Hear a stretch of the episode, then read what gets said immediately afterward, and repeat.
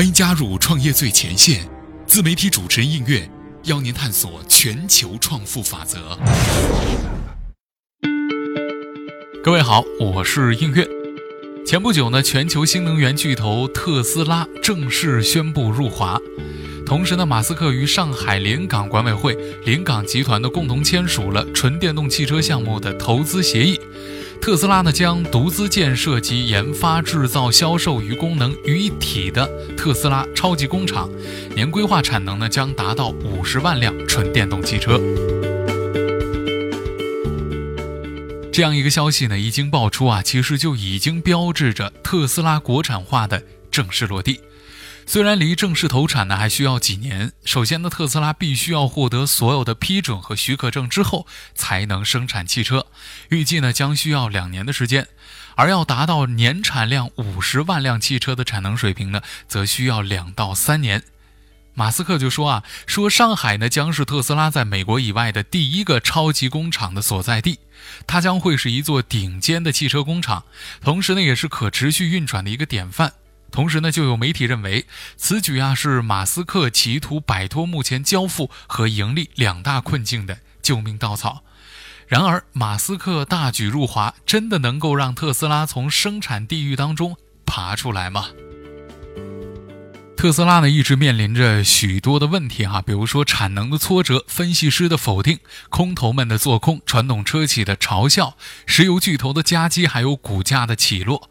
特斯拉呢，真可谓经历了九九八十一难，但依然抵挡不住马斯克 all in 电动汽车的决心。二零一七年，特斯拉在中国销售近两万辆电动车，营收超过了二十亿元，占全球营收的两成。那么毫无疑问哈，兼具消费实力与增量需求的中国，是特斯拉进一步开疆拓土的最佳战场。而回溯到二零一六年，马斯克在财务会议上的痛陈哈说，特斯拉呢上半年就像是在生产地狱。生产地狱这个词儿呢，源于它的电动车产能经常受限于电池供给不及的这个问题。在电动车整体的成本当中呢，价格不菲的电池，无论是生产成本还是运输成本的占比呢，都是不低的。而你建的上海超级工厂呢，将在同一个地方生产电池和组装车辆，再加上使用国产零件和中国劳动力，特斯拉的生产成本呢将大幅度的降低。因此啊，不难看出，这马斯克将摆脱生产地域的希望压注在了上海临港。但是这话又说回来了，特斯拉遇到的生产地狱和寄希望于提高自动化生产，与上个世纪的八十年代的通用汽车呢是如出一辙的。时任通用汽车总裁面临着来自于日本和其他车企的严峻挑战，希望通过提高自动化生产来提升竞争力，前后投入了数十亿美元，但是却一无所获。三十年过去之后呢，特斯拉会有所不同吗？超级工厂成功落地上海，对于特斯拉而言，真的是一针强心剂吗？特斯拉来华建厂，的确呢是一件啊多方共赢的好事儿。但是对于马斯克来讲呢，还是有不得不面对的难题哈，那就是特斯拉正在面临着内忧外患的困境。首先，内部负面的消息呢是不断的爆出。特斯拉呢是一个永久不缺曝光度的企业。二零一八年的上半年，特斯拉被曝光的大多数呢都是利空消息。数据显示，特斯拉呢今年一季度的实现营收三十四点零九亿美元，同比增长了百分之二十六点四五，产生净亏损七点一亿美元，同比扩大了百分之一百一十五。除了持续亏损之外呢，特斯拉还面临着交付方面的巨大压力。据特斯拉官方消息，截止到今年二季度末，特斯拉交付了两万八千三百八十六辆 Model 3。而剩余的这个订单数呢，还有四十二万辆左右。那么特斯拉呢，曾计划在二零一七年年底每周产量五千辆 Model 3。按照这样一个速度呢，Model 3将实现年度呃产量二十六万辆的交付目标。那么能否实现交付目标，与特斯拉的盈利是息息相关的。产量和盈利则是特斯拉面临的核心问题。马斯克呢，也正在为此哈焦头烂额。高管频繁的离职，对于特斯拉来讲呢，也是一个不好的兆头。今年上半年已经有近十位高管离开特斯拉，其中包括首席财务官、全球销售与服务总裁、自动驾驶副总裁等等等等。那么有关啊产量瓶颈、疯狂烧钱、高管出走、大幅裁员等消息呢是不绝于耳，就有分析机构预测说这特斯拉活不过今年了。其次，外有敌手，虎视眈眈。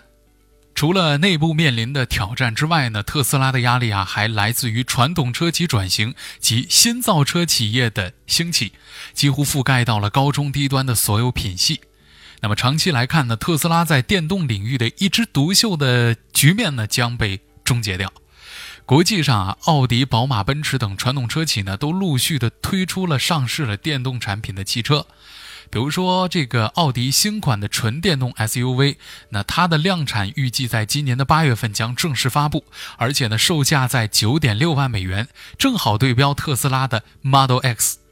二零一一年的二月份，宝马呢已经提出了 i 系列的品牌战略，已经量产了两款电动宝马汽车，比如说宝马 i3 和宝马 i8。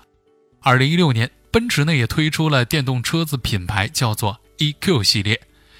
中国品牌的电动车呢也是从低端做起的，本来呢是啊不处于和特斯拉竞争的阶层，然而最近中国车企呢也开始探索品牌向上发展的途径了。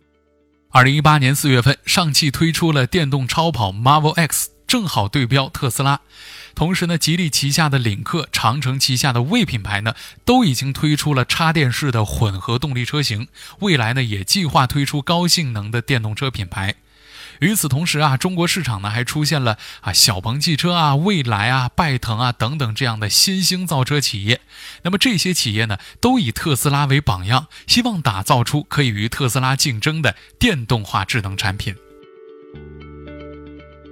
说了这么多，但是呢，有一点还是不得不说哈，就是在中美贸易战开打的这么一个关口，特斯拉和上海临港签署的这份协议，或许不是最好的时机。按照国务院关税税则委员会六月十六号发布的公告显示，自七月六号起呢，首批加征百分之二十五的关税的美国进口商品，包含了美产汽车在内，总价值约三百四十亿美元。这就意味着，在这之后呢，报关的大多数美产汽车都将背负百分之二十五的额外关税上路。在这样的一个政策之下，一向全球统一零售的这个啊特斯拉呢，在中国只能够无奈的涨价了。特斯拉在中国的售价呢，等于美国售价乘以汇率，再加运输与装卸费。再加关税和其他税费，再加增值税。那么这样一来看呢，Model S 和 Model X 呢，普遍涨价超过了十万元，最高涨价了超过了二十五万多。最便宜的 Model S 车型的售价呢，也要在八十五万块钱起步了。那么，对于特斯拉来中国建厂，并且开拓中国市场，消费者呢最关心的问题，或许是产品价格是否有望下调。如今，在中美贸易战正酣的大背景之下，未来发展的趋势真的很难测。同时，他们的期望呢，也面临着双双落空的可能。随着特斯拉落地上海，宝马与宁德时代的合作，长城与宝马的合资，还有大众与一汽成立了两家新能源电动汽车公司等等这样的事件呢，都反映出了电动汽车化的浪潮将是不可阻挡的，新能源汽车的拐点呢也正在到来之际。那么现在几乎所有的车企呢都已经在做电动汽车了，而市场上的这个锂电池产能呢，已经真可谓是供不应求了。当未来所有的车厂的生产出的新车全部都是电动汽车的时候，谁掌握电池产能，或许谁就是最大的赢家。就如同全球政经情势与石油紧密相连一样，谁手上握有资源，谁就是老大。而目前拥有世界上最先进的电池技术的特斯拉，它未来会成为老大吗？面对竞争日益激烈的电动汽车市场，马斯克明白这是一场硬仗，也是一场持久战。能把中国上海工厂命名为“无畏”，或许正代表着他将迎战的决心。好了，以上呢就是今天创业最前线的全部节目，感谢您的收听，我是映月，我们下期节目再会。